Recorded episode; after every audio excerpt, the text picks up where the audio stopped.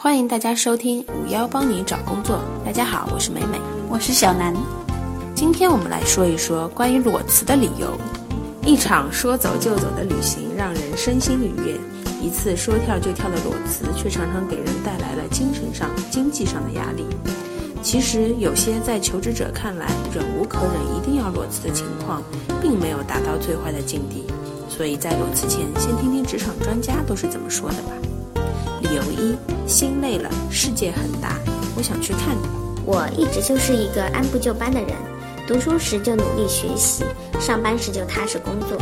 但是工作两年后，突然觉得这就是我想要的生活吗？一想到这样的日子已过几十年，还要看领导的脸色，真是太压抑了。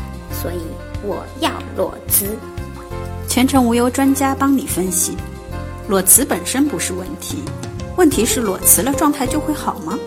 如果裸辞后找到了方向还好，如果一直找不到，你可怎么办呢？万一进入频繁跳槽的死循环，折腾几年以后更加迷惘。适应力本身就是一种很重要的职场技能，无论在哪个企业，国企、外企还是民企，都会产生自身的问题。锻炼自己的适应能力才是职场发展的基础。很多时候，职业生涯不一定是非此即彼的，满足自己的生存需求。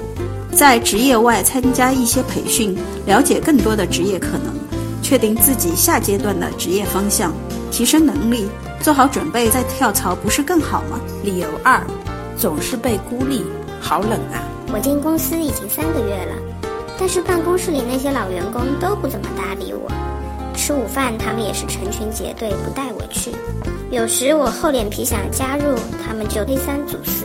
哎呀，车子坐不下了！哎呦，我们已经订好位子了。这种理由分明就是不想带我去，这让我非常无奈。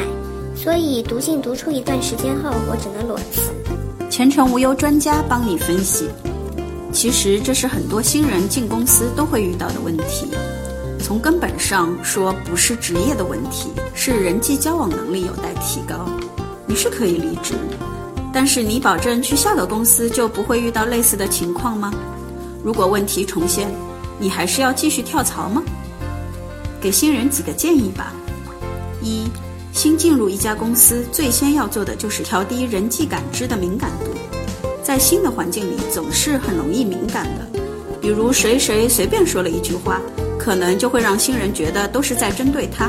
过分的敏感很容易自己把自己推到人际关系的死胡同里。二，脸皮厚一点，主动示好。既然是你要融入这个团队，肯定就得你主动。所以积累在平时啊，接水的时候问问其他人，顺便给别人带上一杯。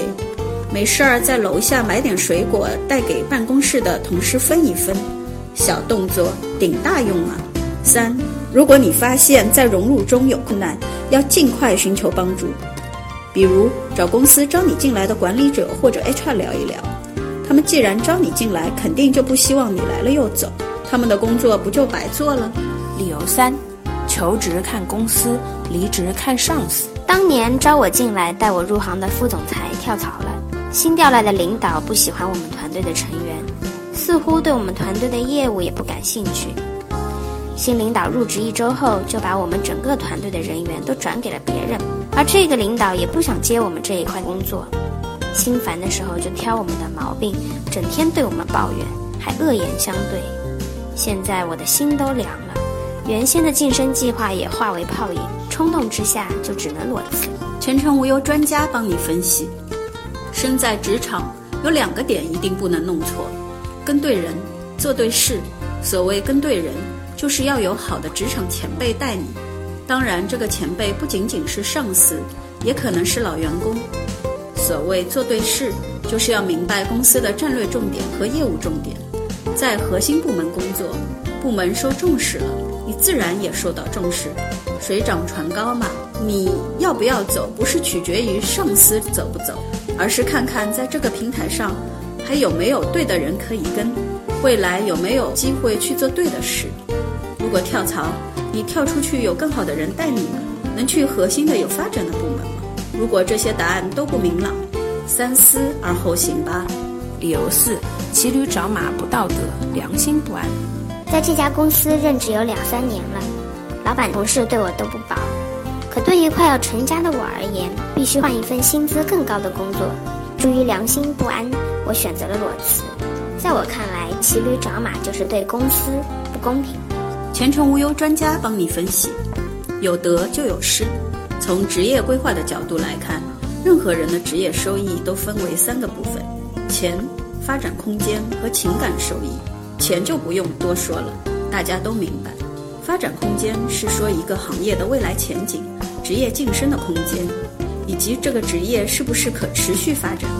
最后一个情感收益是说你工作时的心情是每天都很开心，还是上班就有上坟的心情。